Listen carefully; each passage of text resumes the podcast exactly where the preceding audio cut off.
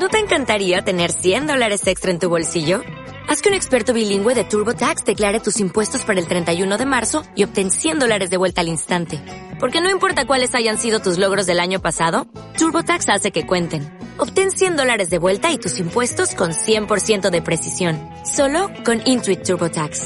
Debes declarar para el 31 de marzo. Crédito solo aplicable al costo de la presentación federal con TurboTax Full Service. Oferta sujeta a cambios o cancelación en cualquier momento.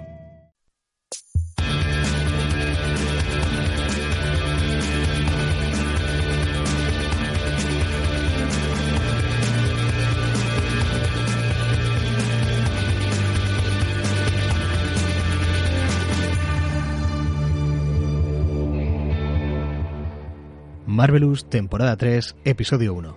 Vengadores sin rendición y el regreso del señor Cabrera.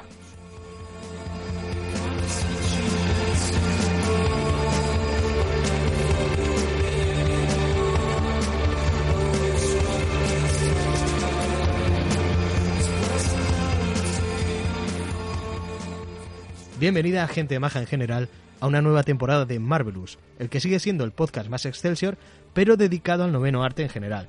Cuando hace dos años empezamos a hacer este podcast, nos planteamos hacerlo dedicado al universo Marvel, tanto cómics como películas, videojuegos, incluso nos planteábamos hablar de merchandising, pero al final el Cabrera y el Cabra tiran al monte y terminamos centrándonos en hablar de los cómics.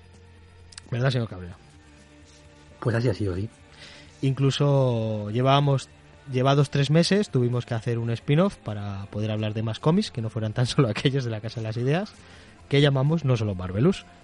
De modo que, ¿eh? sí, maravilloso. De modo que ahora, dos años después, como ya adelantamos al final de la anterior temporada, vamos a seguir hablando de lo que nos gusta. Por lo que en esta temporada seguiremos teniendo monográficos al estilo Marvelous, pero ya no nos vamos a limitar a Marvel, sino que vamos a cubrir otras editoriales como DC, Maze, o incluso otros estilos como el cómic europeo, el manga, el cómic patrio, etcétera. Esperamos que os parezca tan buena idea como a nosotros y que nos acompañéis en esta temporada al igual que en las anteriores. Y sin más dilación, hoy en Marvelous, el sultán de la viñeta, el emperador del noveno arte, el visir del arte secuencial, el avatar de los tebeos, el zar del cómic, el rey del podcasting, el señor Parra da la bienvenida al señor Cabrera. Bienvenido. Eres, eres tan sumamente previsible que, no. que ya sabía que ibas a hacer exactamente eso. O sea, Pues hasta yo- ese punto hemos llegado. Yo me sorprendí a mí mismo, porque iba a hacer todo eso sí. y decir el señor Cabrera al final y digo, hostia, y si digo el señor Parra, Sí, seguro que fue así. Estoy convencido, estoy convencido de ello. en mi cabeza así pasó.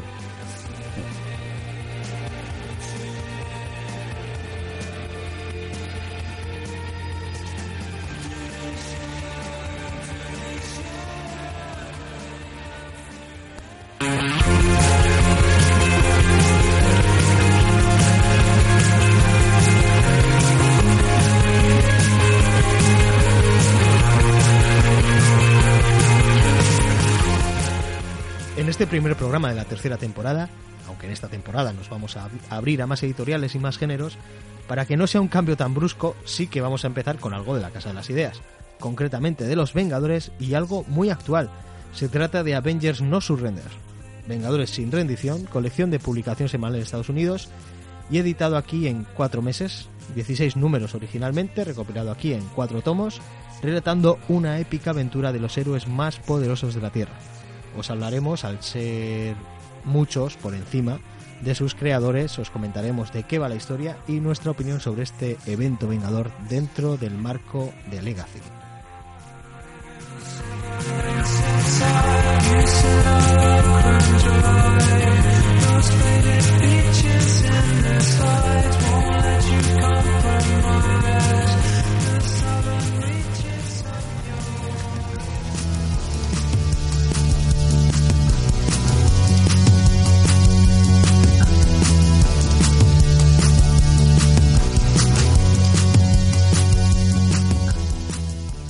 Y para hablar de este Avengers No Surrender, estos Vengadores sin rendición, vamos a comenzar hablando de, de sus autores.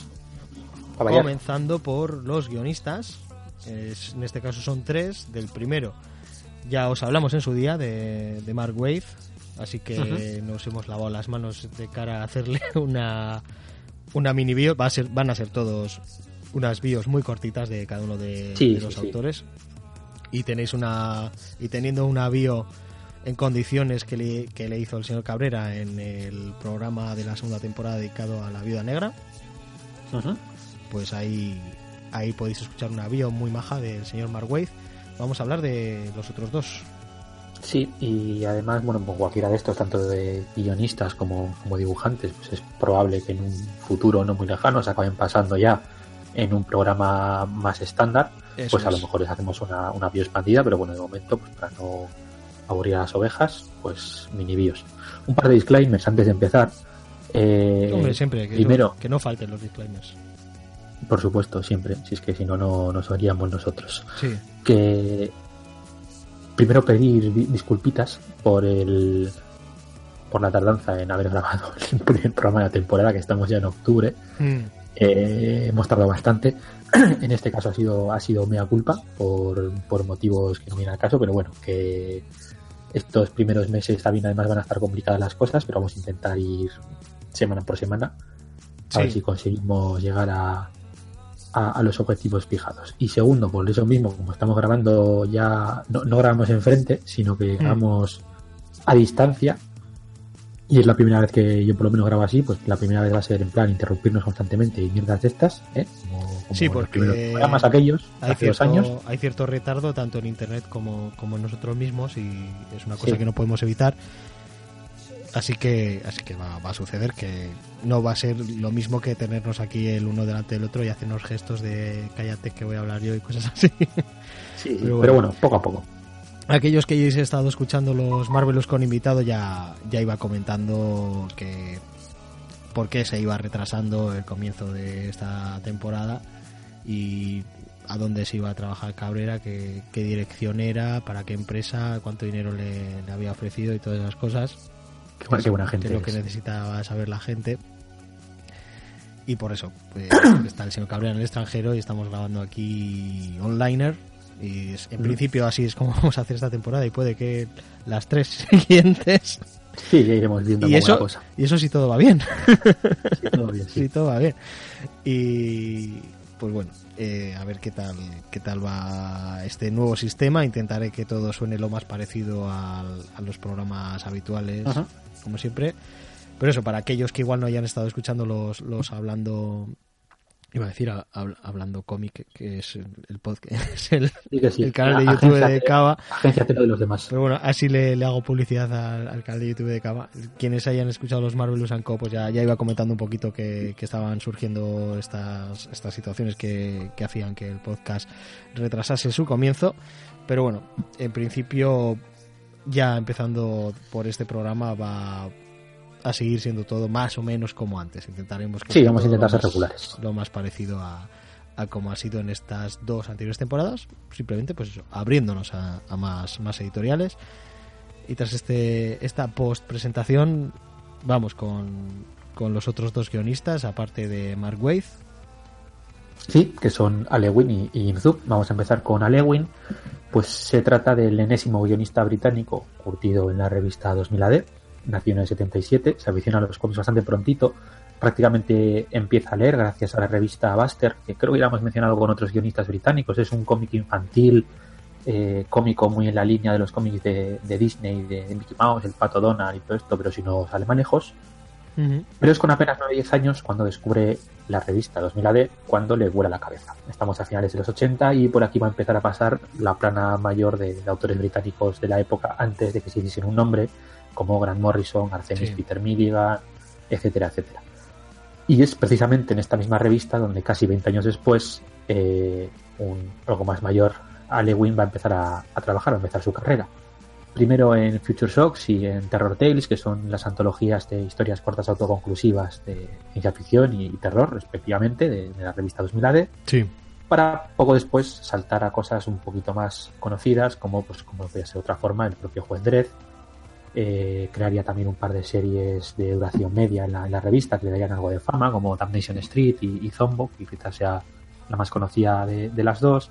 Y bueno, pues también es fue uno de los autores que se encargó de, del crossover Trifecta, que es, que es una serie, un arco argumental de, de, de Dredd bastante, bastante conocido y bastante bueno, además, bastante recomendable. Yo la verdad es que de Juez 3 no tengo, no tengo ni idea, a mí se me, se me escapa. Sé que hay un juez muerte por ahí, las películas. Algo es y, algo, ¿no? Y poco más. yo, bueno. yo, me gusta mucho. Además aquí estoy aprovechando y me estoy agenciando por un montón de material para, sí, porque para es, que puedo. es algo que aquí a, a nivel estatal ha salido se ha editado de maneras un poco, un poco extrañas, no, no, ha tenido una periodicidad o, o, un empuje detrás o incluso incluso una, una publicidad, ¿no? De enterarte, oye, que está, se está sacando Juez Dredd. Sí, sí, sale, sale muy poquito. Con la película salieron unas cuantas cositas algo más actuales, pero mm. por lo demás, los últimos años lo único que se está recopilando son, son los archivos, o sea, lo que es la, la colección desde el principio, cómic clásico, etcétera, etcétera, que lo está sacando Kraken, que bueno, va, va, va despacito, pero, uh -huh. pero bueno, está haciendo un trabajo más que decente para ser una editorial pequeñita. O sea que yo por lo menos muy contento con lo que está haciendo Kraken, me gustaría que sacasen más cosas, pero bueno, ahora como tengo acceso a, la edición original, pues mira, no, no me puedo quejar. Bien, el caso es que siguiendo ya con, con Ewing, eh, con este currículum pues no tardaría en dar el salto al cómic americano al que accedería para sustituir precisamente a Garcenis en la serie de, de, Dynamite, de Dynamite Jennifer Blood, que, esta es la época en la que Ennis le, dio por, por arrancar series, que hacía los primeros seis números de, una serie y luego se dejaba otro, además eran Creator todas suyas, pues igual que lo hizo con Crosset, sí. etcétera, etcétera. Pues Jennifer Blood era una de estas y así dio, dio el salto a Lewin. Y de aquí pues no tardaría en dar el salto a Marvel donde coincidiendo con la marcha de muchos de los autores principales que había en el momento, como Remender, Hickman, Brubaker, Fraction, Mark Millar, etcétera, etcétera, pues eh, acabaría ocupando el sillón de, de, varios de ellos y siendo uno de los principales valedores de, de la editorial. Escribiría pues Loki Agente de Asgard, la serie Mapache Cohete, los Ultimates uh -huh. o eh, sus guiones en la franquicia Vengadores, en la que fue saltando de serie en serie según iban cerrando una, arrancaba la siguiente yo creo que eh, manteniendo en, casi siempre a en, los personajes. En Ultimate seguramente sería con, donde se hizo igual más conocido, ¿no? Dentro de lo que empezó a sacar dentro de la editorial. Es, es lo que mejores críticas ha tenido, sí. sí. Eh, Ultimate 2 después de... Después de lo de, de Millar. Sí, no, no, no, pero esto es, no, esto es bastante posterior. ¿Sí? Esto... Ah, sí, vale. Esto es, esto, es, bastante, de... de... hecho casi casi actual, vale, sí, sí. Ultimates 2. Es. Vale, sí, ya, ya sé cuál es. Que era ya los Ultimates dentro de vamos a llamarlo el 616 o el post el post Secret Wars 2. Exactamente, pero bueno, pero, pero es una serie que tuvo muy buenas críticas. A mí me, gusta mucho, es una especie de Vengadores en el espacio, eh, va bastante a su bola y, y eso se nota. Uh -huh. eh, mencionaba la serie de, de, Vengadores, que pues igual es donde más tiempo ha estado, precisamente por eso, porque cerraban una, pasaba a la siguiente y así sucesivamente, manteniendo ciertas tramas y ciertos, y ciertos personajes. Uh -huh. Y evidentemente hasta llegar a, a estos Vengadores sin, sin rendición. Eh, actualmente acaba de empezar su etapa en Hulk, que pinta bastante bien. De hecho, en muchas webs se habla de ella como, como la mejor etapa de Hulk desde los años buenos de, de Greg Pak, que, que, no se dice Eso, sí, sí. muchas veces. Que desde, desde casi, te voy a decir, Planeta Hulk, porque ya World War Hulk bajó. Casi que no ha habido uh -huh. una etapa así muy, muy destacable del, del señor, del sí. gigante Esmeralda. Sí. Así que. Bueno, la serie, la serie acaba de arrancar, pero bueno, que, apunta maneras. Eh, y respecto al propio autor, pues decir que se nota que es un autor británico. Eh, y su principal problema, yo creo que es que es un tipo, sobre todo cuando trabaja para, para Marvel, o sea, cuando está haciendo cómics un poco más mainstream, un poco más con la presión editorial, es muy irregular. O sea, ha hecho cosas muy buenas y cosas muy, muy trascendentes, que quizás sea lo que más se le puede criticar a este, a este buen hombre. Pero bueno, es un autor relativamente joven y, y ya veremos. Eh, amenazado, entre comillas, con volver a 2002 de, hmm. en, en, alguna ocasión. A ver si, a ver si es cierto. Muy bien. Y el vamos con el tercero en Discordia en cuanto a los guiones. Pasamos al siguiente, que sería Jin Zub. En este caso hablamos de un guionista canadiense. Es un autor que puede parecer que lleva poco en el mundo del cómic, pero en realidad lleva asomando la cabeza por aquí y casi, casi 10 años no se trata de ningún chaval, viene del mundo de la animación. Eh, de hecho, el cómic y bueno, la escritura en general es en realidad su segunda fuente de ingresos porque es profesor en la Escuela de Arte de Toronto. Eh, es uno de estos autores polivalentes que ha estado trabajando en diversos medios, ha escrito para, para videojuegos, ha escrito también animación, etcétera, etcétera. Y él mismo comenta que el gusanillo de, contar historias le, entró de pequeño, eh, entre evidentemente todas las cosas que veía y que leía, pero sobre todo eh, cree que su principal empuje para, dedicarse a esto fue, fue el rol. Es ah, un jugador de, rol de toda la vida, eh, además ejercía como, como máster, hmm. y esta querencia pues, por, contar historias y crearte tus propias aventuras, el que él cree que, que le ha llevado de cierta manera a dedicarse a lo que se dedica hoy en día. Y de hecho, pues ha escrito bastantes cómics de franquicias como Pathfinder o, Dungeons and Dragons. Y una de sus series más conocidas, eh, que es un Skull Kickers, que es un poco la que se dio a conocer, es una serie de aventuras de corte fantástico, pues muy en la línea de lo que mencionaba anteriormente. Es precisamente, sí, es precisamente esta Skull Kickers la hora que le voy a poner un pelín en el mapa.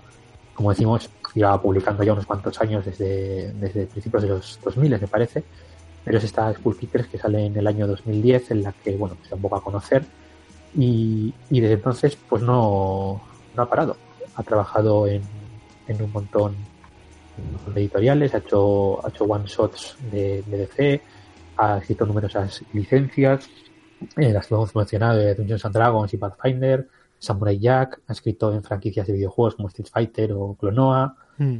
Eh, y bueno, pues acabaría entrando en Marvel gracias a Figment, que es una serie de magia que está, está fuera de la continuidad de, Marvel en realidad, es más un cómic de Disney que, de Marvel. Pero bueno, esto le daría pie a entrar en la editorial y hace un par de añitos así más o menos empezaría a dedicarse ya a cosas de, lo que son las, franquicias de la editorial, eh, como por ejemplo los Thunderbolts, esta última etapa de los Thunderbolts con Bucky de protagonista, que salió como spin-off de, de Standoff o la última etapa de Imposibles Vengadores, que es la que le dio pie al final a, ser uno de los autores encargados de este claro, render. A participar en esto, sí, porque al final, como nos vas a explicar después, eh, la idea era unificar las, las propias colecciones de Vengadores que había en, en este evento, llamemos, y también los propios autores de las colecciones en, en, este evento, no solo los personajes, que es, es, una iniciativa muy, muy interesante. Sí, exactamente. Y por terminar, mencionar que, sigue en Marvel. Actualmente ha sustituido a, Mark Waid en, los guiones de, los campeones, con un tono bastante continuista. Y bueno, pues que sigue contabilizando esas obras eh, en, en, Marvel con sus obras Creator Owned, tanto en Image, ha creado Wayward como, como Glitterbomb, como en otras editoriales y también pues con sus licencias, porque sigue, sigue guionizando de vez en cuando cositas de Pathfinder o de Dungeons and Dragons y decimos que es un tío que le gusta mucho la fantasía. Se nota que eso puede ser por un gusto personal ya, ¿eh? Sí, sí, sí. Y respecto al estilo, pues bueno, pues un estilo muy juvenil, muy aventurero y desenfadado, pero, pero bastante bien escrito. O sea, no superficial, es un tío que escribe bastante, bastante bien a, a los personajes jovencitos. O sea, se le da, se le da bastante bien. Y antes de acabar, recomendar encarecidamente entrar en su página web personal, porque se nota que, pues, que este señor viene del mundo de la enseñanza y de la educación, tiene un porrón de artículos muy interesantes en, su web de cómo entra en la industria, cómo eh, funciona la relación entre dibujante, guionista, colorista, cómo sacar adelante proyectos independientes, cómo encontrar un dibujante que te escriba, que te dibuje los guiones, etcétera, etcétera, etcétera. Y, y algo que están, que está muy bien. De hecho, tiene esta página web que, con un montón de artículos aparte, pero luego aparte tiene una especie de Patreon en la que da consejos y tal, eso ya no llego a mirar, pero, los artículos que tiene en la web, que son totalmente gratuitos obviamente, son muy muy muy interesantes para el que quiera dedicarse a esto. Interesante, la verdad es que muy, muy curioso. La, bueno, buscando Jim Zub yo creo que encontrarás. Sí, es, sí, es oficial Jim Zub o algo así, o sea, es su página web. Su apellido es ZUBB, ¿no? Sí, creo que sí. Si son dos Bs, tengo mis dudas ahora mismo. Bueno, pues búscalo con una B y con dos, a ver. y a ver qué os sale.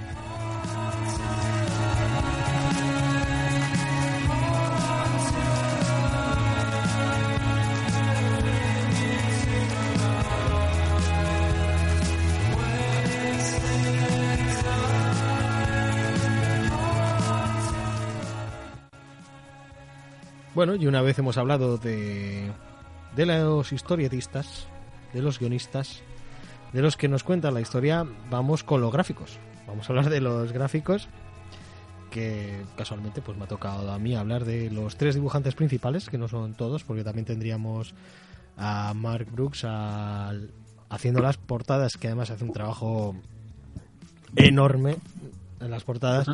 La primera que es desplegable es eh, como para enmarcar, y prácticamente todas.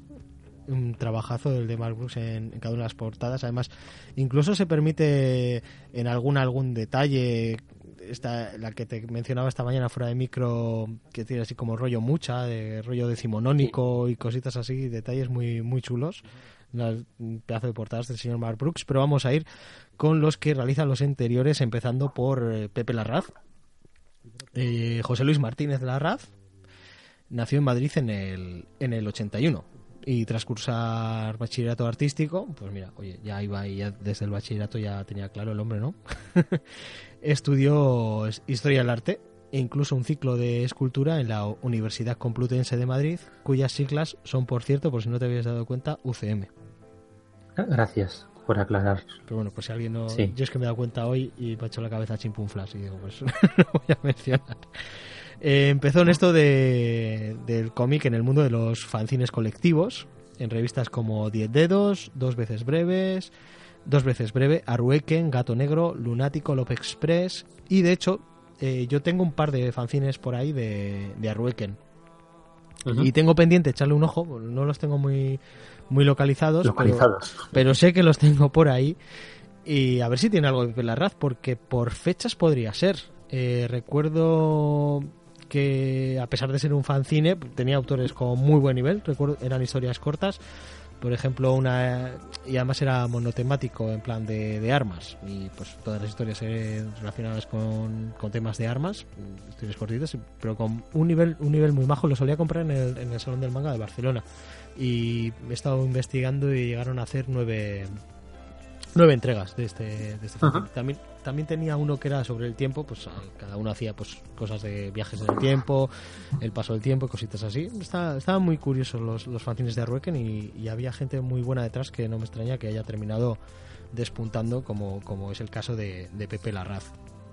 Su primera obra ya dentro del, del mundo del cómic sería pues mira es un título que a mí me, me gusta mucho es Christie y sus movidas es un título que lo podría haber puesto yo perfectamente. Sí, sí, perfectamente. Que la he visto fechada tanto en 2003 como en 2005 y luego he visto que son dos números, así que no sé si el primero salió en 2003 y el segundo en 2005, según, según qué fuente. Así que vamos, por, por entre esas fechas. Y en 2010 sería cuando como se suele decir, pues cruza el charco y empieza a trabajar para, para Marvel en una colaboración muy, muy, muy fructífera, ¿eh? en la que ha estado en un montón de, de títulos. Empezaría en Nuevos Vengadores Luke Cage y acabaría prestando sus lápices a una infinidad de personajes desde 2010, eh, pues, personajes como Capitán América, Spider-Man, Los Mutantes, la serie de, de Inhumans, eh, Masacre incluso una de estas original graphic novels, Marvel Original Graphic Novels ya en esta nueva etapa de sí, de las novelas gráficas Marvel, concretamente la de la, la cólera de Ultron, contaría con sus lápices. De hecho, de toda esta nueva jornada creo que es la única que tengo. y lo, que más, lo que más destaco es, es, la parte la parte gráfica de, de la novela gráfica. Sí, es que esa es la que en teoría dibuja, bueno, dibuja, en teoría no, dibuja es la, es la de Rick Remender, si no recuerdo mal. Sí, creo que sí. No va a salir ahora el nombre del dibujante, pero bueno, que es un colaborador habitual de, de Remender con el que estuvo en, en Fiar Agent y. Joder, es que no me acuerdo de, del nombre. Si me das un segundo, la cojo del. Venga, vale, te doy un segundo. Y así yo, pues no sé, entretengo a la audiencia. aventuras ahí en el extranjero. Sí, es cosas del directo. El señor Parra se levanta y va a buscar su libro Oye, tiene que estar cerca, si, si la habitación es pequeña.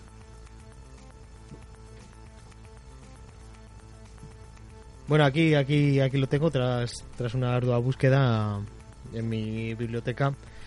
Y era Jeromo Peña, ¿no? Como has podido ver mediante el oráculo. Sí.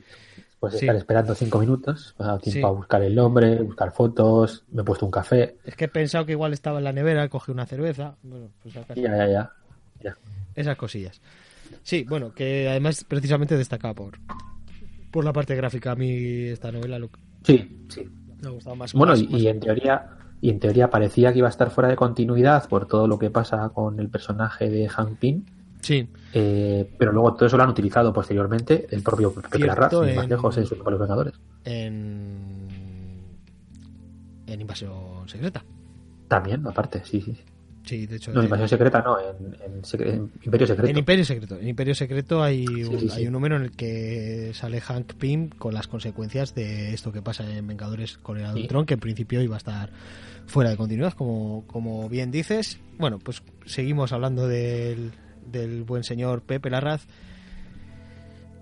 Sobre todo, bueno, ya quería hablar de uno de sus últimos trabajos más destacados, aparte del que estamos hablando hoy, que creo que también le ha puesto bastante sobre el mapa, sería dentro del universo de Star Wars el de Kanan, el último Sí. Padawan, Sí, que además es una serie que ha tenido mucho éxito.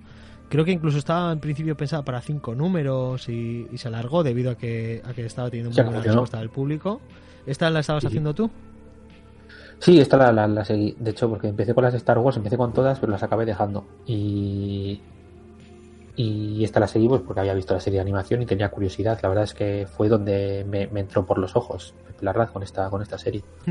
Sí, yo he visto, yo he visto imágenes sueltas y tiene, tiene, tiene, tiene buena punta, muy buena pinta y además, pues eso, que ha tenido, ha tenido indudablemente bastante, bastante éxito. También es algo que ha puesto a Pepe Larraz en, en el mapa y la verdad es que es un, di- un dibujante que, que se merece más atención por parte de las editoriales. ¿eh? Yo creo que Bueno, creo, yo creo que, creo lo va a tener, ¿eh? Lo está teniendo y pero- creo pero que, yo creo que ya, sí, sí. que lo va a tener porque la verdad es que trabaja muy bien y visualmente es, es muy muy muy efectivo de hecho yo dentro de los que de los de la serie que traemos hoy yo creo que es el que el que más más destacaría personalmente imagino que tú también Sí, sí, sí. Aunque aquí hay que decir que Marvel hizo una labor editorial bastante buena porque Sí. los autores principales son todos muy, muy similares. Tienen un estilo Sí. muy similar, Mm. eh, aunque es verdad que pues, pues el, no, no desentonan destaca, el uno con el otro Pero sí, exactamente. como pudiera ser eh, yo que sé Romita con McNiven que igual desentona no a lo mejor Sí. Mm. y dices, pues voy a hacer un evento con los dos. Pues muy bien, pues maravilloso, ya verás qué guay. bueno, pues vamos a hablar ya del siguiente, que es King Jacinto, nacido como. Aaron King Jacinto. Es un dibujante de, de origen filipino, que ha trabajado tanto en los lápices como en faceta de entintador. Yo creo que de los tres este es el que menos ha prodigado de momento en el, en el mundo de la historieta. Y es, Sí, bueno, es un recién llegado. Sí, es un dibujante al que se le suelen encontrar además semejanzas con el trabajo de Olivier Coipel. Sí, el eh, autor del que ya os hablamos aquí, por cierto. Y la verdad es que sí, sí, se pueden encontrar estos, estos parecidos razonables. Y yo veo bien que, que tengas eh, una referencia, ¿no? Sí, pero me parece bastante curioso porque sí que es verdad que aquí, en, en, en en trabajos anteriores, no lo sé, pero en este eh, Vengadores sin rendición eh, recuerda mucho a, a Coipel, pero en su último trabajo, eh, el del Vigía, luego el mencionarás, Sí, a mí me recuerda muchísimo a los lápices de, de James Harren. sí, Pues, mira, no sé, Luego hablaremos un poquito de eso. Voy a comentar antes que se ha prodigado principalmente en Marvel. Creo que de Ajá. hecho solo en Marvel. En series como Veneno, o Inhumanos, Thor, en Ángela también. Y en Avengers No Surrender, pues ha sido el encargado del dibujo en los números 5, 6 y 7, dándole el relevo en el número 8 al dibujante Son Izaxi. sí, Son Izaxi, que en principio iba a haber hecho los cuatro números él, pero al final creo que por problemas de salud, no sé si lo sí, luego lo mencionaremos en el... Sí, sí. Perfecto, pues luego, luego mencionaremos. Eh, su trabajo más actual en Marvel pues es algo a lo que le tengo bastantes ganas de leer, que se trata de la miniserie de cuatro números de Centinela, de Sentry, que era lo que estaba mencionado Sí, el señor Cabrera, el Vigía, con guion de, de Jeff Lemire, que, que creo que tú también lo tienes pendiente de leer, ¿no? Sí, sí, sí, Mm. y con muchas ganas. Yo jugué el primer número y, y dije, bueno, pues sí, eh, guay, pues voy a esperar a que esté en castellano, pero, pero sí, sí, tengo ganas de leerlo. Además, he estado leyendo, creo que ha sido en, en zona negativa, por tal al que desde aquí le dar toda la publicidad que, que quiera y más, porque es, es muy bueno. que, que sí, lo que estabas mencionando tú, que, que aunque hasta ahora siempre había parecido un poquito uno de estos clones de, de otro dibujante, como, como era en este caso de Olivier Coipel, en el caso de esta miniserie de del Vigía, sí que sí que se separa un poquito ¿no? de, este, de este paralelismo y, creo que hacía la misma comparativa que has hecho tú. Es que me recuerda muchísimo. Yo, de hecho, cuando las portadas eran. Eh, son suyas también. Y yo cuando vi las portadas. yo que me recordaba a Ryan Otley en la portada. Sí, yo cuando vi las portadas digo, coño, pues han contado con, con, James Harren para hacer las portadas y digo, ah, ah, no, que es el propio King Jacinto y luego te das cuenta cuando ves los interiores. Sí, sí, eh, me parece bastante curioso. A mí como es un dibujante que me gusta mucho, pues que haya otros que se le parezcan, pues no me parece malo. Esta, esta miniserie que ha sido, nada, cuatro numeritos, eh, justo se acaba de terminar de publicar en septiembre en, cuanto a ritmo de Estados Unidos, con lo cual no me extrañaría que aquí pudiera salir en, en formato tomito. Sí, aquí hay un tomo seguro, seguro. Sí, y no creo, no creo que, no creo que tardará, que tarde mucho en, aparecer por aquí. Esta miniserie que además, además ha salido bastante, bastante puntual y todo, no había ningún retraso ni nada, así que. No como nosotros. con ganas, con ganas de, leer el, el, vigía de, de Yerlemig y de el señor King Jacinto. Vamos a hablar ya del tercero en discordia en cuanto a los lápices, que es el caso de, Paco Medina. Es un dibujante de, origen mexicano y es todo un veterano del mundo de la historieta. De hecho, yo creo de los tres que se encargan aquí de Vengadores sin rendiciones, el que, el que lleva más años, más años dibujando y empezó nada más y nada menos por lo que he podido encontrar. Aunque la verdad es que no he podido encontrar mucha información de él, aunque lleve tantos años trabajando. Eh, pero he visto que empezó dibujando la, serie de Superman. Y después ya pasaría a trabajar en la Casa de las Ideas, en, series como Venom, tras lo cual se prodigaría mucho más en Marvel. En títulos como X-Men, en Cuatro Fantásticos, New Warriors, en Masacre, Thunderbolts, Spider-Man, vamos, un poquito chico para todo. Concretamente, este dibujante, ya que la serie que hablamos hoy se une en todas las series en las que había derivado Los Vengadores, es un dibujante que, va al pelo porque es el que se había encargado de dibujar los números 1 al 12 de los, los Vengadores USA. Y en el cómic que traemos hoy se encarga de los números 9, 10, 11 y 12. Y, luego, y uno más. Y luego sí, porque al final los, los últimos cuatro estaban los tres, una cosita así. Eh, tiene un estilo de dibujo, como decía antes, que no como decía antes el señor Cabrera, que este incluso se parece más al, al estilo que tiene Pepe Larraz porque podría de buenas a primeras echarnos para atrás que el cómic de hoy tenga un poco de baile de dibujantes, pero la verdad es que, como ha dicho el señor Cabrera, han sido bien elegidos y son dibujantes que pegan bastante bien el uno con el otro. O sea, al final. Sí, en plaza bien, sí. No, no tienen la sensación de, que haya este baile de dibujantes porque son dibujantes que, que, que pegan pegan entre sí. Sí, sí, hay una coherencia de estilos y se nota Eso es. el esfuerzo de Marvel. Sí, sí. Eso es. Y hasta aquí yo creo que tendríamos un poquito el apartado mágico, digo mágico, el apartado gráfico, habiendo mencionado a, al señor Mark Brooks, que es el que se encarga de, de las portadas.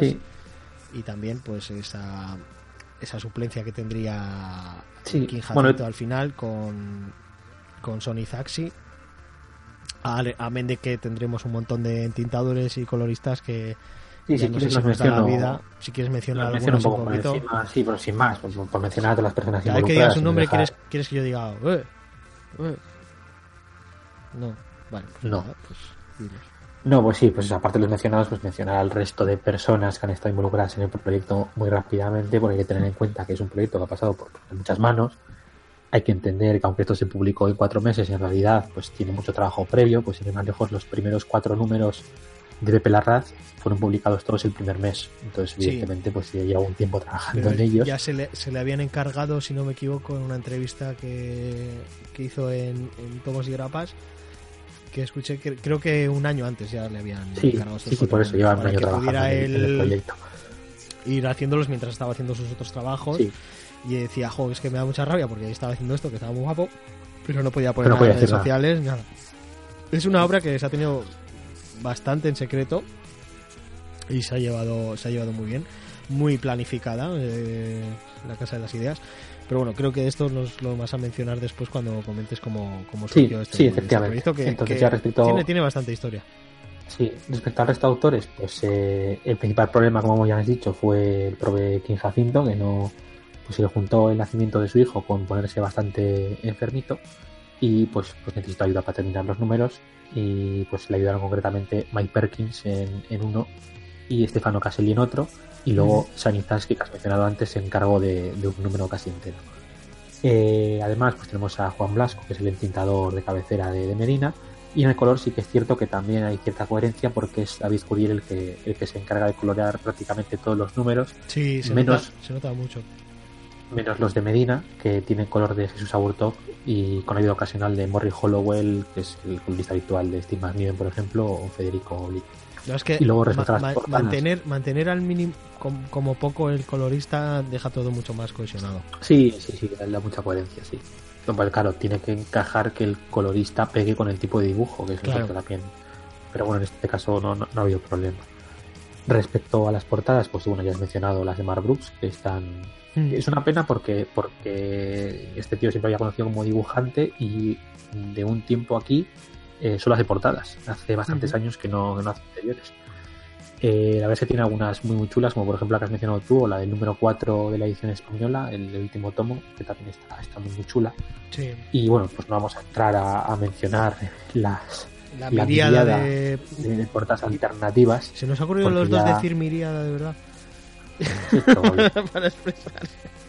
Pero sí quería muchas. comentar muy, muy, muy rápido que entre esa multitud de, de portadas había un par de, de series de estas de Connecting Covers que suele hacer de vez en Sí. cuando tanto Marvel como DC.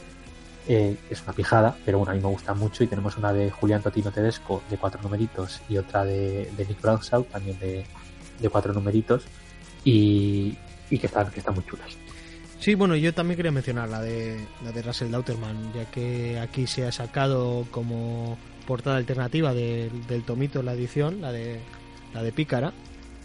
La de Pícara Ah, sí, sí. que se sacó Sí, aquí, podías elegir la portada oficial o, o la alternativa de, de Young Guns de, de Dauterman, pero además que le dabas la vuelta al tomo y tenías la otra portada, o sea, Era la otra, sí, que sí. es- me parece una decisión, Me parece- decisión buenísima. O sea, Sí, me parece muy curioso que esto fue pues que sacó Marvel el tema de los de los Young Guns y pues cada uno de los seis que había hizo una portada alternativa en un número puntero de, de un mes concreto y, y me parece súper curioso que, que Panini haya, haya traído esa iniciativa Sí, además- a España y haya, y haya sacado las alternativas porque yo, yo no tengo esa, yo tengo la normal. no siendo Eh, no siendo la grapa siendo un tomito que, que haya respetado el oye pues aquí había una portada alternativa mira vamos que había realmente ha habido un montón es tanto además yo creo que todas o prácticamente todas incluidas en los extras porque los tomos de aquí tienen una cantidad de extras bastante bastante importante Sí, pero bueno, esto lo podemos explicar muy rápidamente por cómo funciona el mercado americano. El tema de las portadas alternativas es porque no hay reimpresiones de la misma portada. Entonces, cuando se acaba una edición, eh, reimprimen con una portada variante.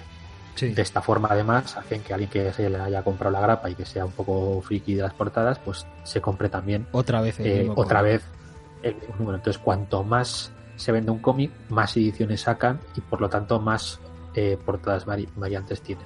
y también Pues cosas, hay- cosas como estas, que evidentemente, pues serie principal, 16 números, eh, pasa a ser semanal, etcétera, etcétera, pues funcionó muy bien económicamente y, y han tenido cada una pues 5, 6, 8 portadas alternativas.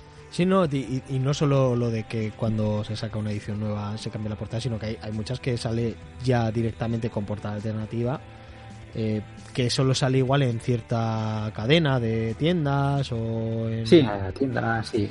Sí, es un mundo. Las portadas alternativas es un mundo, sí. Sí, las y también las portadas en blanco, que me imagino que por ahí, para Sí, que... sí, unas tú cuantas. De hecho, este- a- esta semana salieron justo dos. Una salieron de, de los personajes principales de DC. Había una de Batman, Ujú. eh, una de Wonder Woman y una de Superman. eh, que luego se, se cotizan un montón porque tú eso luego se lo llevas Para a las convenciones. le, le pides una, un encargo que te haga la portada y si es Alba Sí. Spin te puede hacer un estropicio por lo que tengo entendido por ahí claro esto seguramente funcione mejor si, si se lo solicitáis pagando un dinerillo. Seguramente os, os haga- os hagan algo bastante más currado. Yo he visto por ahí una portada de estas en blanco hecha por Salva Spin que era un 6 y un 4 creo que un poco más. Pues bueno, vamos a dejar anécdotas personales aparte eh, y yo creo que dejamos hasta aquí ya la parte de, de autores. Bueno,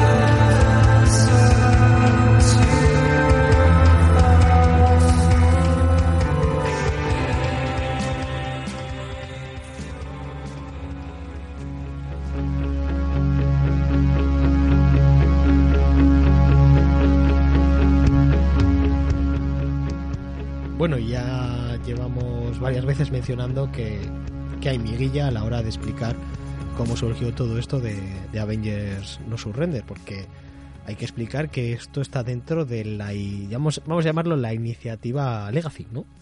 Sí, que duró... Poquito. Nada, sí, poco y nada. ¿Seis meses?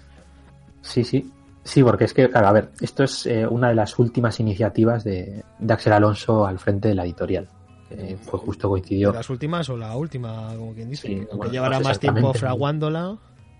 Sí, sí. No sé exactamente si la, la última realmente no, porque como bien dices lleva tiempo fraguándose, pero publicada sí, de la última de las últimas.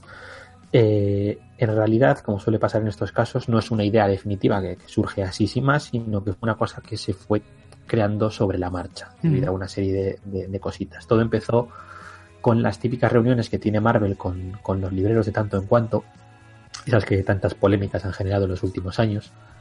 Eh, y pues en una de estas los libreros se quejaron de que si se solapaban varias series de los Vengadores en la misma semana, pues eh, se están haciendo la competencia a sí mismos de cierta, de cierta forma, ¿no? Sí, que como que notaban la ausencia de la de una serie principal, una serie troncal, ¿no? De, no, no, ¿cuál, no era cuál, cuál es, eso, sino... ¿Cuál es la buena, entre comillas, no?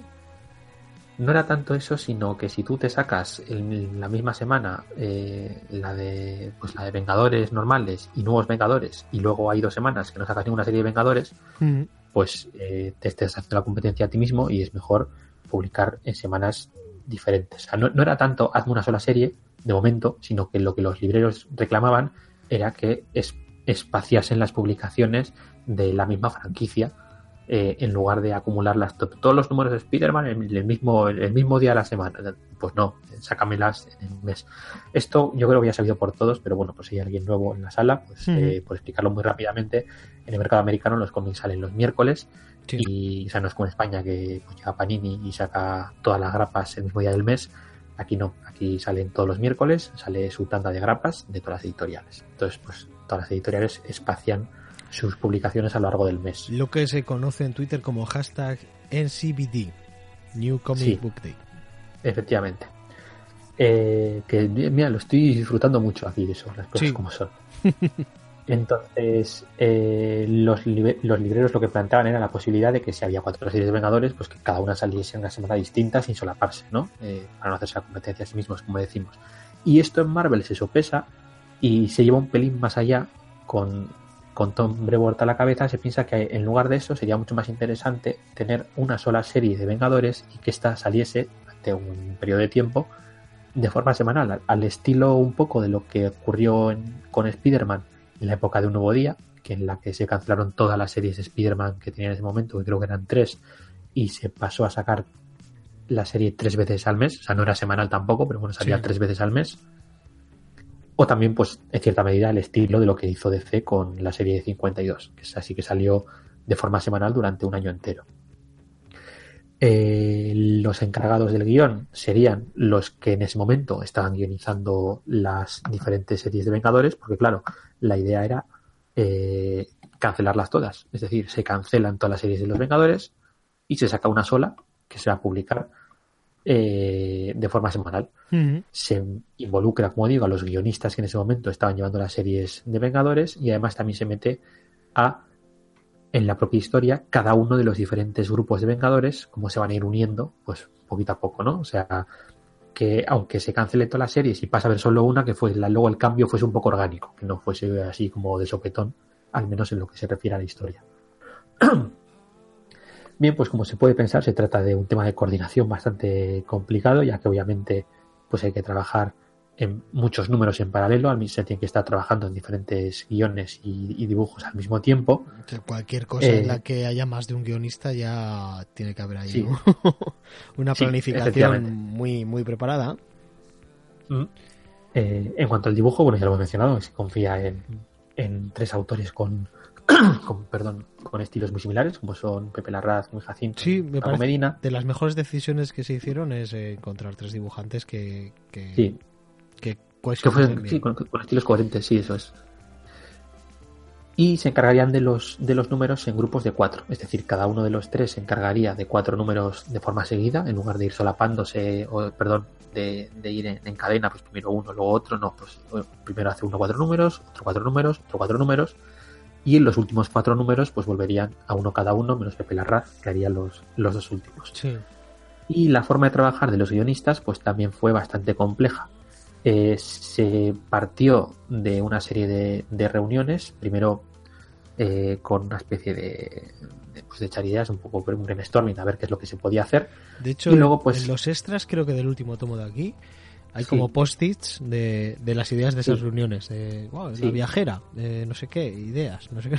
Esa fue, esa fue, esa fue una de las primeras reuniones, esa es la primera, el punto de partida. Luego con eso se hace una segunda reunión, creo, en la que se separa cada uno de los 16 números que va a formar la historia y se decide qué puntos importantes van a ocurrir en cada uno de esos 16 números. O sea, hmm. luego eh, hay más extras en internet si los buscas y tienes pues una pizarra en la que estaban los 16 números, ¿no? Los 4, x 4 Pues en este número eh, pasa esto, esto y esto. En este número tal, tal, tal.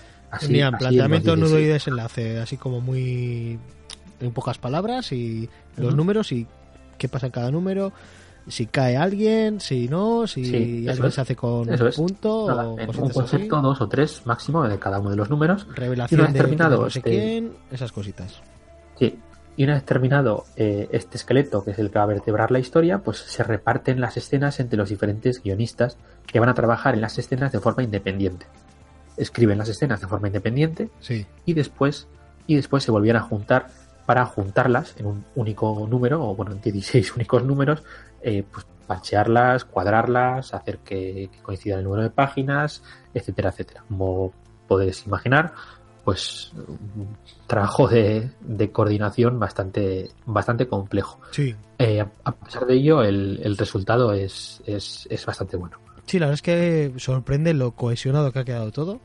Sí, Para no, tienes toda la, gente... la sensación detrás, sí. De que, sí, de que estés leyendo, o sea, no te das cuenta, por lo menos yo no me doy cuenta de que haya diferentes guionistas con diferentes estilos, o sea, no, no te das cuenta de que uno, o sea, igual sí que en un momento dado algunas ideas concretas las puedes identificar, o por ejemplo lo que pasa con Mercurio, pues es, es, es, es Mark White a tope. Sí, pero, sí, pero, de hecho, pero más allá de eso. No vamos a entrar en detalles, pero lo que pasa con Mercurio es una de las primeras veces que veo que por fin usan a Mercurio de una manera que pueda ser un poco similar a, a cómo se usa Flash en, DC. Sí, como lo, como lo, usó el propio Wade, de hecho. Eh, que es algo que no se ha hecho casi nunca. O sea, tienes un personaje similar a Flash en Marvel. Fíjate todo lo que se ha hecho con Flash en DC, todas las vueltas que le han podido dar a, a alguien que sea súper rápido.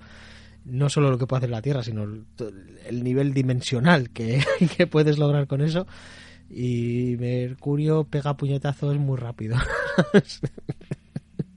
Pero bueno, aquí sí parece que se que se deshace ese personaje en, ese aspecto, pero gracias a no podía ser otro que, que Mark Wade, que tuvo esa gran etapa ¿no? en, el velocista escarlata. Sí, sí. Y bueno, pues básicamente este sería el, el cómo surgió la historia.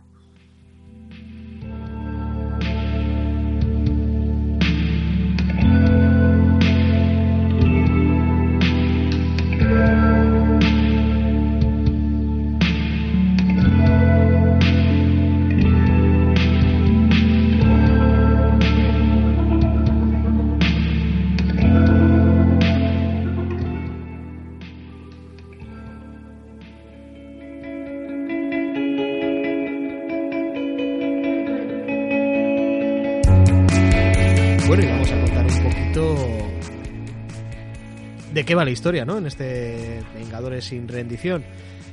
Eh, aquí se ha editado en, cuatro tomos. En Estados Unidos se editó originalmente en 16 números, 16 grapas que salían semanalmente. Del número 675 al 690, en su edición USA, si no me equivoco. Aquí han sido los números 92, 93, 94 y 95 en su edición de, de Panini en cuatro tomos de cuatro números cada uno, que luego mencionaremos un poquito cómo van los tomos y el precio en, cuando digamos cómo los podemos hacer con esto y esas cositas. Sí. Y bueno, pues como había ha explicado Cabrera más o menos en, en cómo surgió el proyecto, los Vengadores pues se habían dividido en, en varios equipos que cada uno pues tenía su, su propia colección. De los que voy a comentar cada, cada formación. Tenemos a los Vengadores, que sería el equipo tradicional, con el Halcón, que ya no es Capitán América, con Thor, eh, que es una chica, por si alguien no, no sabe quién es la chica que es Thor ahora mismo. A estas alturas, y si ha vuelto ya el otro, entonces ya tenemos que estar con eso. Thor Jane Foster. Thor es Jane Foster. De hecho, ya no sé cómo va la cosa. Hércules, que también pues oye, que hace ahí tándem con, con Thor bastante interesante. Es un personaje muy muy chulo Hércules, me gusta que, Sí, es- sí, que le hayan dado que le hayan dado así empaque últimamente. Que además tiene, escrito es muy divertido. tiene el lector de el lector de poder de, de las fuerzas de Freezer. La visión, la, la avispa Ultimate, está Nadia Van Dyne y Sí, bueno, no, es, no es Ultimate, pero bueno, es un personaje que se han creado así Sí, poquito- recientemente. Un poco a las películas, sobre todo pues, el hecho de crear la hija de, de y tal, pero bueno. Hmm. Esta, esta avispa jovenzuela tal. New, New, New Wasp y Spider-Man. Tenemos ahí dentro de los Vengadores tradicionales, aunque Spider-Man para mí es un- una edición bastante actual porque soy un señor mayor. Después tendríamos el Escuadrón de Unidad, que es este, este grupo en el Sí, que tendríamos a miembros de los Vengadores, sí, miembros mutantes y miembros inhumanos. Sí, es el de sí, los imposibles vengadores, sí. En el que está Pícara, que además es, es la líder, de- Es la líder. del grupo. La avispa original, Janet Van Dyne. El Doctor Voodoo, Jericho Drum. La antorcha humana, Johnny Storm. La bestia, Hank McCoy, que es, es una edición que me gusta mucho porque ya tuvo en su día su momento dentro de los Vengadores, que además eh, en el primer número yo, que yo leí de Vengadores estaba la, la bestia como, como parte de los Vengadores, así que me, me gusta mucho que, que esté aquí. El hombre maravilla, Simon Williams. Sinapsis, que es un personaje así bastante, bastante Sí, nuevo. relativamente nuevo, es una, una inhumana que entró, entró hace poquito. Sí, de estas que seguramente con la terragénesis que ha habido Sí, efectivamente. Relativa a la bomba y todo esto surgió. Además, es un personaje, es el típico personaje cuando arranca la serie de la nueva etapa en su día de Vengadores. Ujú. Es, era el personaje nuevo, luego ya nos cuentan el origen y todo eso, pero en ese momento es un personaje en creación nueva que es el que aprovechan pues el típico personaje que hace del lector, ¿no? Desde el lector, Sí. todo es nuevo para él, etc. Eh, Luke Skywalker un poquito de, de la historia. A la, que le, a la que le presentan cómo va toda la historia, que se llama Emily Guerrero, además en, en Ujú. su, en su alias en su alias mundano. Y a los hermanos Maximoff, Wanda, Wanda y Pietro, la Bruja Escarlata y, y Mercurio. Después tendríamos el, el tercer grupo serían los Vengadores USA. En, en Estados Unidos es US Avengers, ¿no? Us- USA- sí, USA Avengers, USA. Avengers. Pero bueno, o es US Agent, ¿no? El- sí, efectivamente, pero es continuación de la, de la serie anterior que era la de Nuevos Vengadores. O sea. Ah, la, es- de Nuevos Vengadores en la que sigues en, en estos US Avengers. Que parece Sí, ser que comenzaron estando a las órdenes del gobierno de Estados Unidos, más o menos, pero acaban independizándose, ¿no? De, del gobierno Ah, y no, siendo más. Sí, realmente empezaron primero con el tema de los venían de, de IMA, porque el líder Sí. es. El Roberto da Costa. Sí, eso es. Pero bueno, el- es la, la serie de, de, de Ewing, precisamente esta es la que, la que llevaba Ewing. Ah, esta es la que lleva Ewin. Que en su formación tenemos a Roberto da Costa con el alias de Ciudadano V. eh, a Sam Guthrie, bala de cañón. Hulk Rojo, que es el Robert Maverick este. Enigma, que como su propio nombre indica, no, no lo conocía yo mucho. Esta también tiene pinta de ser un personaje bastante bastante actual, al igual que Iron Patriot, que, que están así bastante relacionados. Está Tony Ho. Y la chicardilla, Sí, para para para gran regocijo de, de mucha gente. La verdad es que este los Vengadores USA tiene una formación muy muy curiosa, ¿eh? Sí, sí, bastante heterogénea. Sí, pero está, está bastante bien. Por lo menos eh, la de Vengadores USA no me hizo mucha gracia, pero lo que estaba haciendo con Nuevos Vengadores a mí me estaba gustando bastante. Y tendríamos a, a esta serie de, de traducción curiosa, la de los Vengadores Indignados, la de los Occupy Sí. Avengers, que aunque Sí. su propia colección tuviesen algún miembro más, aquí aparecen representados solo con Clint Barton y, y Lobo Rojo. Sí, esta serie a mí me gustó bastante. ¿eh? Eh, era una serie así un poco de rollo... Yo la tengo leída, en, en verano aproveché que, que era, era muy barato hacerse el Marvel Unlimited y esta es una de las que aproveché para leer y me leí la parte que tenía el dibujo de Pacheco y la parte que tenía el dibujo de Walta. Y luego ya justo... Pues, pues, pues todo, sí, me quedan ¿no? dos O sea, números. así.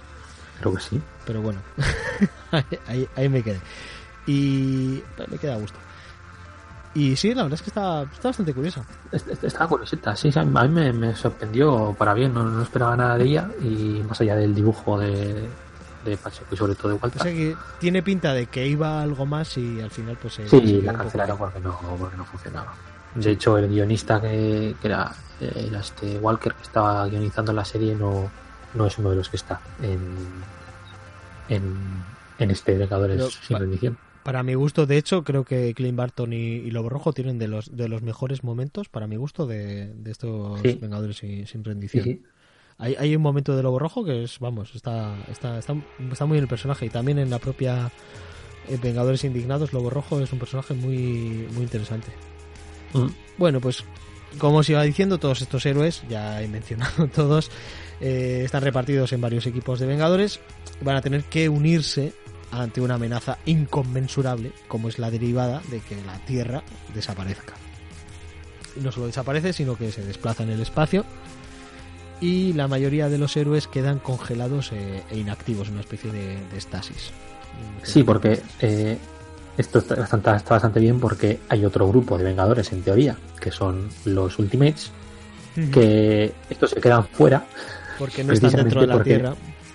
Claro, claro. Entonces, pues bueno, pues como excusa sirve bien, porque es una de las series que no, no se canceló y no formó parte de, de- de todo esto. Y pues bueno, pues así lo sacan de, de la ecuación. Sí, son los que quedan como testigos de que la Tierra ha desaparecido, porque ellos realmente sí siguen donde estarían orbitando a la Tierra. Y es, la, es- y es la Tierra la que desaparece, no son ellos los que, los que, Claro. los que desaparecen. Bueno, pues quedan congelados inactivos la mayoría de, de héroes del planeta, que es atacado a la vez por la Orden Negra, en la que tenemos, vamos a, ir otra vez con lo de decir nombres, a Con las alineaciones. Parece un partido de fútbol esto. medianoche próxima, ¡eh! Cisne Negro, ¡eh! Eh, Nano Negro, ¡eh! Fauces Negras, ¡eh! Supergigante ¡eh! y Corvus Glaive. Y por la Legión de Tal, en la que tenemos al Capitán Glory. Estos son nuevos. Estos son, estos creo que son todos, casi todos son, son de nueva creación. eh, Gran Cerene, me parece que se llama, sí, el amo del metal. Los hermanos Sangre, ese, esos sí son unos antiguos conocidos nuestros, de, creados además por Jim Starlin, en el mismo número en el que aparecía Thanos por primera vez, y Mentáculo. De hecho, ha habido ahí un poco de controversia con algo que hace el amo del metal. Ha habido mucha discusión en Reddit y en Internet en general. Sí. Porque hace algo que, que dices, no, esto, esto mágico no podría hacerlo. Bueno, tendréis que leerlo y, y saber y saber lo que pasa. Bueno, pues enseguida vemos que, que algo extraño pasa más allá de que la Tierra haya sido desplazada y atacada por estos dos grupos, ya que estos dos grupos están enfrentados entre sí por conseguir unos objetos llamados los piramoides. Es que esto la verdad es que a ti no te ha resultado toda la serie como muy finales de los 80, principios de los 90. Estos, Y- con y- estos y- Champions, Secret es- Wars. Y es maravilloso. Yo no veo ningún Es, problema. es un ello. homenaje muy bien llevado. Y para el lector más avispado tendremos la presencia de un personaje que al, que eso, al lector más avispado le va a resultar chocante. Porque todo apunta a que es una miembro fundadora de los Vengadores. Que es este personaje de la viajera que ya se nos presentó eh, en cierta manera en aquel tomito de, de presentación de Legacy. Sí, veíamos, veíamos la estatua original de los Vengadores. la- Eso es. Veíamos esa famosa estatua de los Vengadores en su primera formación del del primer número. Bueno, no, ya con el Capi, ¿no? Eh, creo que sí, que sea con, Sí, con el Capitán América. ya cuando Es está el Capi. eh, con un personaje más que no solía estar por ahí. Y es esta Valerie Vector, que en un principio con sus poderes principalmente de teleportación parece que sí, que a lo que se dedica es a ayudar a los Vengadores a enfrentarse a esta amenaza como, como miembro fundadora de los Vengadores que es. Y todos, hombre, mi vieja amiga Valerie, aquí está echándonos una mano, que, que maja y tú... Esta señora que es. Pero bueno, Sí. A mí me gusta mucho el, el momento ese en el que repasan varias escenas de clásicas Mm. de la primera etapa de los Vengadores, Eso porque y- dicen en qué momento exacto desaparece. sí, Y, y vemos varias escenas clásicas eh, eh, representadas, dibujadas con el estilo de los dibujantes Sí. de la época, de hecho, Jack Kirby, Bustema, etcétera, y con el personaje de, de la viajera metida con calzador ahí, incluso diciendo alguna de las frases que, en los cómics originales personajes. decían otros personajes. Sí, sí. Además, de, de hecho, hacen un repaso a las grandes epopeyas que han vivido los Vengadores, eh, en su primera enfrentación, al- su primer enfrentamiento, enfrentación, madre mía, Enfrentación primer me parece una palabra con enfrentación yo creo que es cuando te choca la frente. Enfrentamiento con, con Loki, eh, la Gragri Skrull también. Creo que sí. Vengadores, ven- eh, siempre Vengadores también, ¿no? Creo que Sí, la, la- la primera aparición de, de la visión. La primera- eso es cuando, cuando aceptan a la visión como, como miembro de, de los Vengadores. Hasta un androide puede llorar. Sí, que esa, esa frase, no me acuerdo quién la decía, creo que la decía Avispa. Y, y aquí la dice. Puede la- ser. O puede que. O puede que. Ojo de halcón cuando era. El hombre gigante, ¿eh? No lo sé. No me acuerdo ahora. Pero claro, es que claro, ahora yo en mi cabeza es la viajera la que lo dice, ¿sabes? bueno, la cuestión es que. eh, y también, hablando de la viajera y de esto, las portadas. Las portadas que, que han salido. Las portadas clásicas con la viajera por ahí de, de artista invitado que además hacen el, el guiño a que la portada es como que alguien la está sosteniendo en sus manos, que detrás Sí, sí, vemos la caja. La portada, sí, esta de. Sí, sí, sí, sí. Es muy- son, está, está, está- muy chula. sí. son muy chulas. La, la, la que es la primera portada es- está, está, está muy guapa. Bueno, pues ya por acabar un poquito, porque solo voy a hacer sinopsis del, del primero de los. Lo que sería el primero de los cuatro tomos, del 25% de, de la historia. Dices, entonces esto no lo podíais haber hecho cuando salió el primero. Digo, no. Porque tienes que haber tenido los cuatro para saber la opinión de la obra en general, aunque yo luego a ti, yo solo te haga la sinopsis del principio. ¿No? Muy bien dicho. Sí. Bueno, pues como iba mencionando, los, los piramoides estos van a aparecer en lugares muy diversos a lo largo del, del planeta, como Roma, que tenemos ahí una- el rollo del Coliseo, ¿no? Eh, Perú y los Vengadores que, que no han entrado en este extraño éxtasis en los que quedan la mayoría de héroes de la Tierra, pues tendrán que mezclarse y formar como grupos nuevos, ¿no? Mezclando, mezclando estos otros grupos para ir donde están estos piramoides y enfrentarse tanto a la Orden Negra como a la, a la Legión Letal. Enseguida nos queda claro que estas dos formaciones de villanos no son las mentes maestras detrás de este aparentemente juego cósmico, así lo voy a llamar, que tiene como campo de juego a la Tierra. Pero no se nos revelará, al menos en los cuatro primeros números, en el primer tomo, quiénes están detrás de todos estos sucesos. Y no lo vamos a mencionar aquí porque yo creo que es una sorpresa, está bastante bien explicada.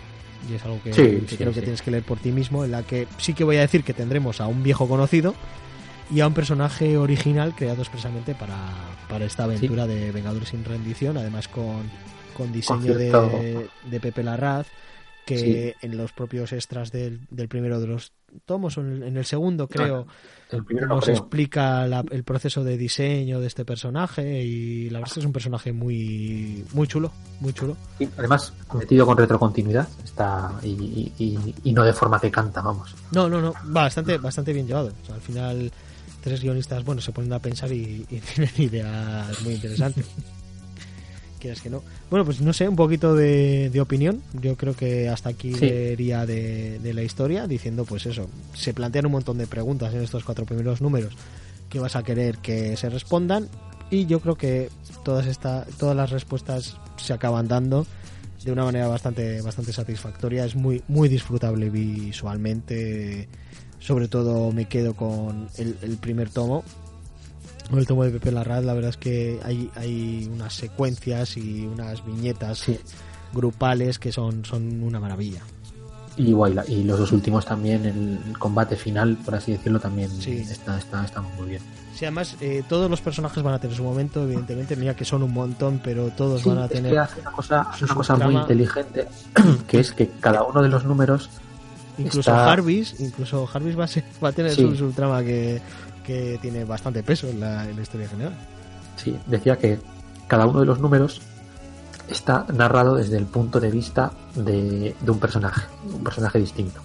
Que además, pues tienes los cuadros de, de texto en los que narrados en primera persona, viendo lo que piensa ese personaje, y, Sí. y además, pues coloreados con un color distinto en función del personaje que siempre estemos en el primero. Pues ahora mismo no me acuerdo, pero me parece que era Halcón el que, el que está hablando todo el rato. Ah, no, es el personaje este que vuelve, ¿no? El láser humano. este. Sí, el, el láser humano que es, es- Mira, ese no lo había mencionado porque aparecía como sin, sin formación, sin, sin afiliación, porque en, en ese momento no estaba ninguno de los grupos, era un Sí. miembro antiguo de los, de los Vengadores, como pudiera ser Mónica Rambó o Sí, tantos sí. otros. Eh, Rayo, Rayo, el Rayo Viviente, creo que es como se llama, que es este, es. este Miguel Santos. Y, y al final tiene, tiene mucho peso en, en la historia Sí.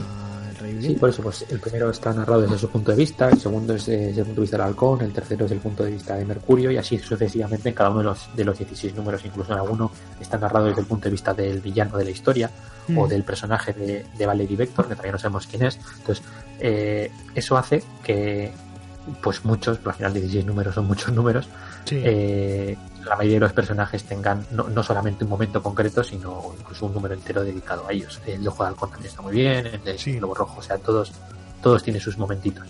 Y, y está muy, muy bien llevado. Mm. Y, y bueno, pues la opinión general sería que es muy recomendable, sobre todo porque es, es una historia de, de los Vengadores en. Principalmente es una historia de acción, o sea, es Sí. básicamente es un, cómic de, de, de hostias eh, de principio a fin. Pero sí que es verdad que una de esas historias grandes, épicas, macro sagas que parece que se echaba de menos, sin necesidad de tie sin necesidad de. Eso es, eso de es lo, que- que, lo que quería destacar, que es una, una gran historia sin tie-in, sin, sin colecciones Sin- paralelas, sin, y sin que. sin un frontline, de- sin, sin tener sin tener que aparecer esta historia en, en otras colecciones. En plan, eh, pues justo hay una serie de Pícara. Ah, pues eh, tiene que contar qué es lo que le está pasando a Pícara aquí Sí. en Avengers Surrender. ¿Sabes? Sí, Ese tipo de cosas también- nos ahorramos. Que es un poco de lo que adolece o lo que menos gusta de los eventos últimamente, ¿no? Sí, no, y aparte no, no viene de ninguna parte, o sea, no es esto es la finalización de la etapa de tal autor en tal serie, no, esto es totalmente empieza en este punto y no necesitas saber nada anterior, y el final lo mismo, es termina y, y termina, hombre, sí, siempre suele tener este final relativamente abierto para ciertos personajes, por si quieren continuarlo o lo que sea, pero la historia es una historia cerrada de, de principio a fin, y, y- y es, y es de agradecer. Pues la, la clásica historia de los Vengadores super épica, en la que todo parece que va a cambiar, etcétera, etcétera, pero sabemos que no. Sí. Pero, pero que está muy bien y las escenas de acción están muy llevadas por los tres, por los tres dibujantes, sí. o bueno, seis, casi, casi podríamos decir. Sí, a, mí, a mí también me ha parecido algo bastante recomendable si quieres estar al día de los Vengadores más actuales y saber un poquito cómo acaba esta etapa en la que había varios equipos, porque después lo que va a venir es una formación principal que va a ser lo de lo de Jason Aaron, ¿no? Sí, la, la serie sonaron. Me parece que si quieres saber qué es lo que ha pasado casi hasta ahora, eh, te puedes hacer con esto y te vas a enterar más o menos de qué era lo que estaba pasando en cada una de las colecciones de los Vengadores. Y es una historia muy disfrutable por sí, por sí misma. Además, tal y como Es- se ha editado es- aquí, es- me parece que está es muy muy fácil acercarte ahí. Es un, es que es, es- es un cómic de, de superhéroes, de un pijamero, de, Sí. de- desde, desde toda la vida, o sea, de lo que se entiende de toda la vida como cómic de superhéroes. Sin, Sí, no es una obra ser- trascendente, pero es una obra muy entretenida. Es una obra, es un cómic, es un cómic pijamero de superhéroes eh, hecho hecho a la vieja usanza de, de es- estos grandes crossovers que se hacían en la editorial, pues, yo que sé, al, al nivel de Guantelete del Infinito y cositas así.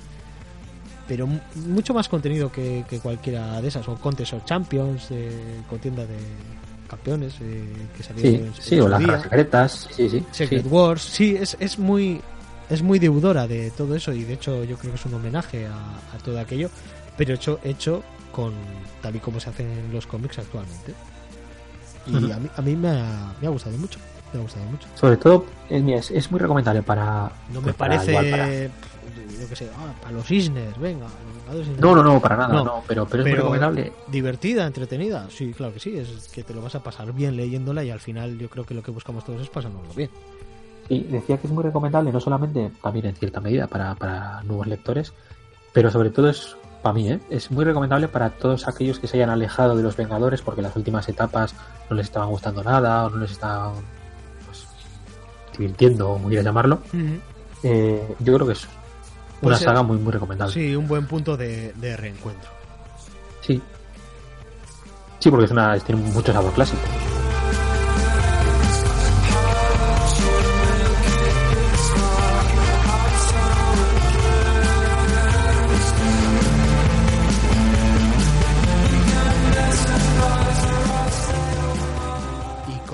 Podemos hacernos con esto a, a día de hoy? Pues aquí ha sido un poquito el cómic del verano, ¿no? Para mi gusto. Porque justo ha sido eh, junio, ¿fue el primero o mayo? Creo que mayo. Mayo, junio, julio, agosto. Mayo, junio, julio, agosto. O sea, el cómic del verano. Sí, justo, justo terminaba, terminaba en agosto, sí, es cierto.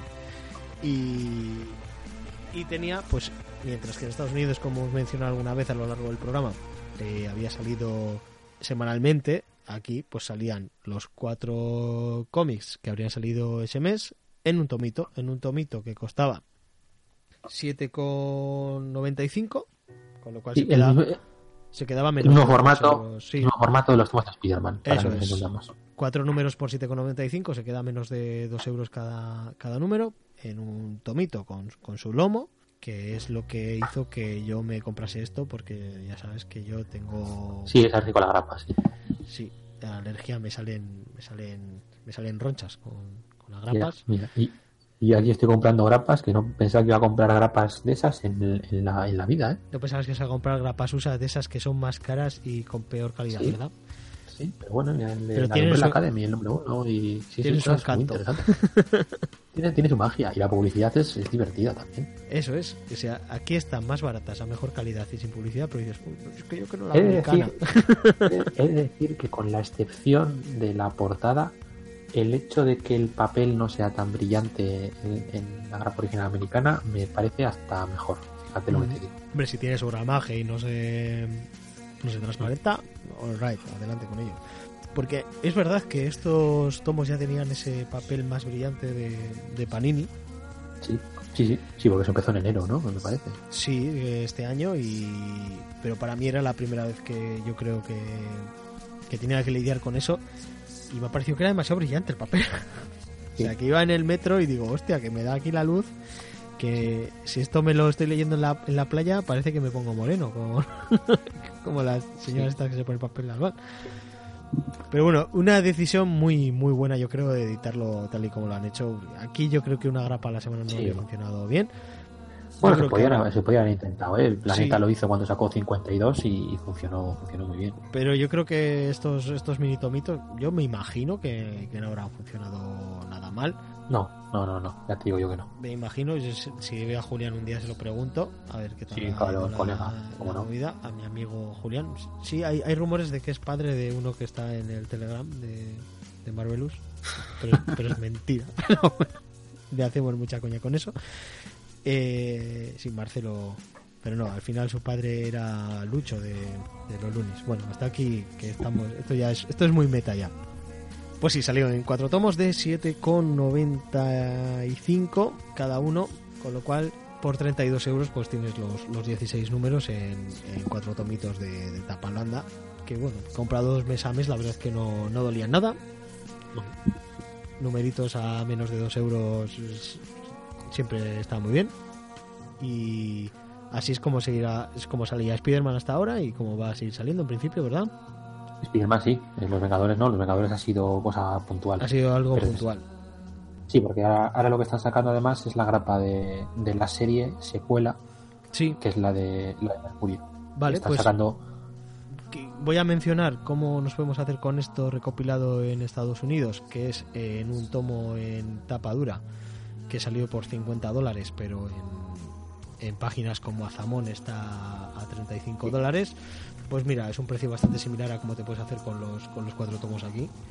Y si te, si te ha llamado mucho la atención y te, te lo quieres hacer todo, con todo y en un tomo de tapadura, aquí dudo bastante que esto se recupere en un tomo de tapadura por lo menos. A largo plazo. O a largo plazo podría pasar, pero a corto o medio, ¿no? No, a corto no, pero bueno, ten en cuenta que eh, lo, todo el tema de los Marvel Deluxe, estos que han pasado a llamarse. ¿Cómo es? Eh, Marvel Now. Marvel Now Deluxe, estos pues están recopilando ahora lo que salió hace tres años, me parece. Sí. Eh, entonces, bueno, pues tarde o temprano pues van avanzando y, evidentemente pues, esto es una de las cosas que saldrá, pero de aquí a cuatro o cinco años. Sí, sí, esto, esto es algo que tardaremos en ver recopilado en, un solo tomo aquí. Y querías comentar un poquito esta serie Aftermath, ¿no? De, sí, la secuela. Sí, que porque está, está bastante chula. Entonces es lo que está sacando Panini ahora. Yo me estaba planteando, digo, ¿esto, ¿esto molará? ¿Molará? ¿O quién es el que está, quiénes están detrás de esto? Pues el guionista es Saladin Ahmed, el guionista de Rayo Negro, de la serie de Rayo Negro. Muy bien. Y al dibujo está eh, Eric Nguyen o Eric Wen, como lo quieras pronunciar.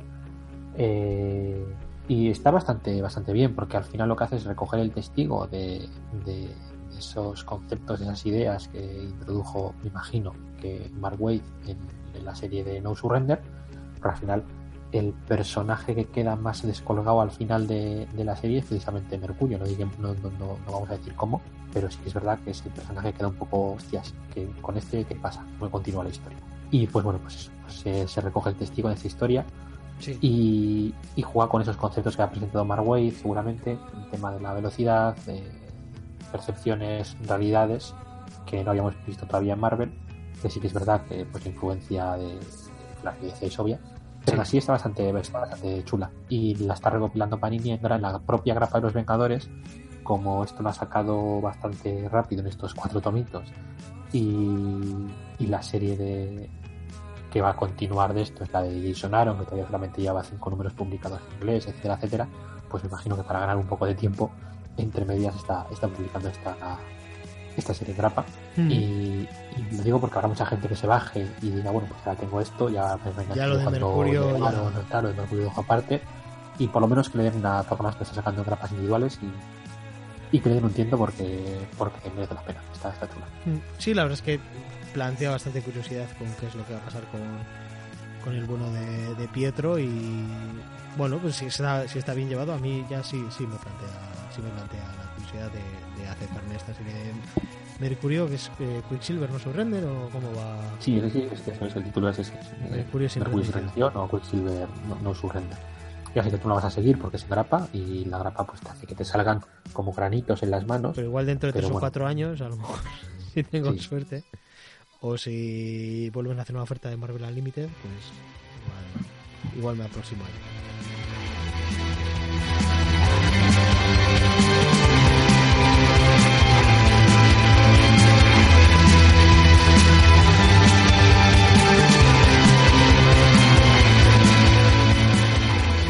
ahí. es algo que solamos hacer. ¿Solamos está bien dicho? Yo creo que no, ¿no? Sí, ah, sí, está bien dicho. No es algo que solamos hacer habitualmente porque normalmente estamos en el programa y decimos, oye, ¿de qué vamos a hablar en el siguiente? De tal. Ah, pues ahora que es la despedida decimos de qué vamos a hablar en el siguiente. Y no solo vamos a decir de qué vamos a hablar en el siguiente programa, que va a ser algo de DC, concretamente Superman y las cuatro estaciones, ya que hemos hablado de la trilogía de los colores de Jeff Loeb y Tim Sale, pues este podría ser un color más, ¿no? Dentro de... Sí, en cierta medida. Pero en la, en la otra editorial. Un cómic que yo creo que a ambos nos gusta mucho y pues mira, va a ser el primero que traigamos de, de otra editorial, este Superman, las cuatro estaciones. Y os vamos a hacer un adelanto de, en principio es una lista provisional, pero tenemos organizado el primer trimestre de, esta temporada para que vayáis echándole un ojo o, releyendo o interesándoos por las siguientes obras que serían de esta semana que viene, el Supremo de las Cuatro Estaciones, también... Esto es provisional y está sujeto a cambios. Efectivamente. Que comentarlo. La idea va a ser eh, cada mes hablar de una obra de Marvel y de dos de otras editoriales o incluso de formato digital y o, el programa no solo Marvelous en el que pues hablemos un poquito de, de nuestras mierdas. ¿verdad? Sí, de nuestras mierdas. En realidad hablamos de nuestras mierdas en todos y cada uno de los programas, pero bueno. Lo que tenemos preparado son los otros tres programas. El primer mes sería Avengers on Surrender, que ha sido el de hoy. Suprema en cuatro estaciones. Y de Private Eye, de Brian Cabogan y Marcos Martín. En noviembre, si todo sale bien, hablaríamos de Rayo Negro, Nueva Frontera de Darwin Cook. Marvel Zombies, que coincidiría con, con Halloween. Después tendríamos el Series de Babilonia, que es una obra que es recurrente aquí mencionarla en Marvelous, pues por fin dedicarle un Así la ir leyendo. a ella. Además, ahora que se ha reeditado en un solo tomo todos los números, me parece que además casi que tiene más sentido eh, leerlo muy seguido porque si no te puedes perder. Es una obra con, con mucho, mucho Sí. que leer. De hecho, esta me la tengo que releer fijo para el programa. No, no puedo, Sí, no puedo sí. hacer pellas. En Wonder Woman también, que queremos traer, estamos entre la Wonder Woman de Azarelo, que es bastante extens- extensa, o la leyenda de Wonder Woman, de Reina Denise. Y acabaríamos el año, tal y como tenemos organizado todo, si todo sale bien, con el top de cómics personal de John Cabrera y de un servidor del año 2018 que podría ser o el último programa de este año o el primero del año que viene, según como andemos de tiempo y como, y como vaya saliendo. Sí, a ver si grabamos en Navidades o no, bueno, eso como todos los años. Y así, y así el señor Cabrera pues ha repasado esto que, que no se acordaba muy bien, también, ¿verdad? Sí, sí, bueno, más o menos me los tenía porque son los que me, me he traído en la maleta, pero, pero sí, está bien repasar el, el orden sobre todo. Sí, sí, pues básicamente lo, tal y como lo teníamos apuntado, pues lo tenemos más o menos en orden, sujeto a cambios y que pueda surgir alguna historia en algún último momento. Pero bueno, ahí tenéis esa lista que igual pues eh, igual lo puedo hacer en Wacom y para que lo tengáis a mano de que os podéis leer de cara a que a tenerlo leído para cuando lo traigamos al programa. Y yo creo que ya podemos ir a la despedida, ¿verdad? Pues vamos con el disclaimer y despedida.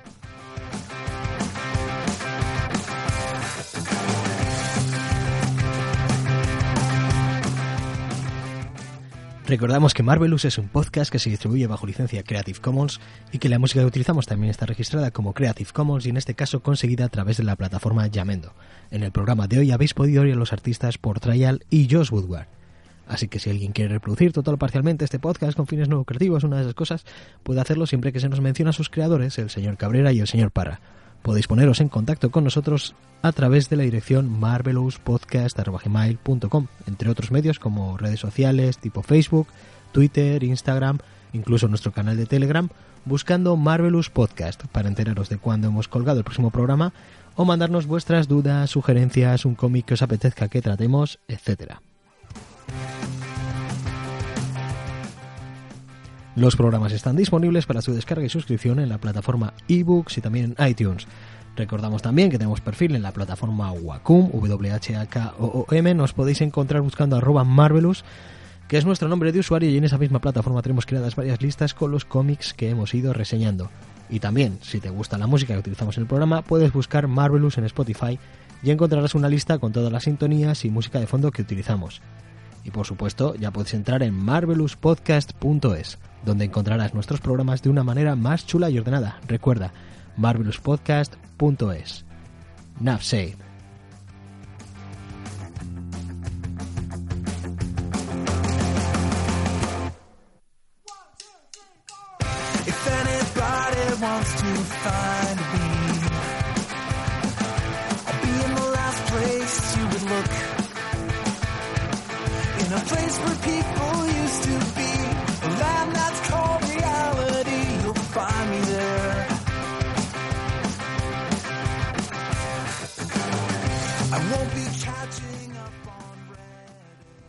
red. En y. Joder, es que ahora no me acuerdo de, del nombre. Si me das un segundo, la cojo del. Venga, vale, te doy un segundo. Y así yo pues nos entretengo a la tus audiencia. aventuras ahí en el extranjero. Sí, es cosas del directo. El señor Parra se levanta y va a buscar su libro. Oye, tiene que estar cerca, si, si es, la habitación es pequeña. Estás tardando mucho, ¿eh? Pero mucho, mucho.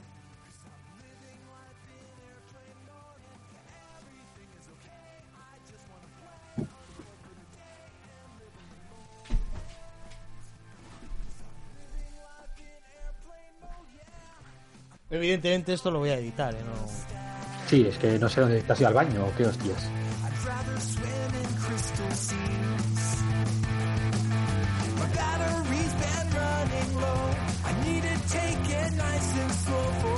Swim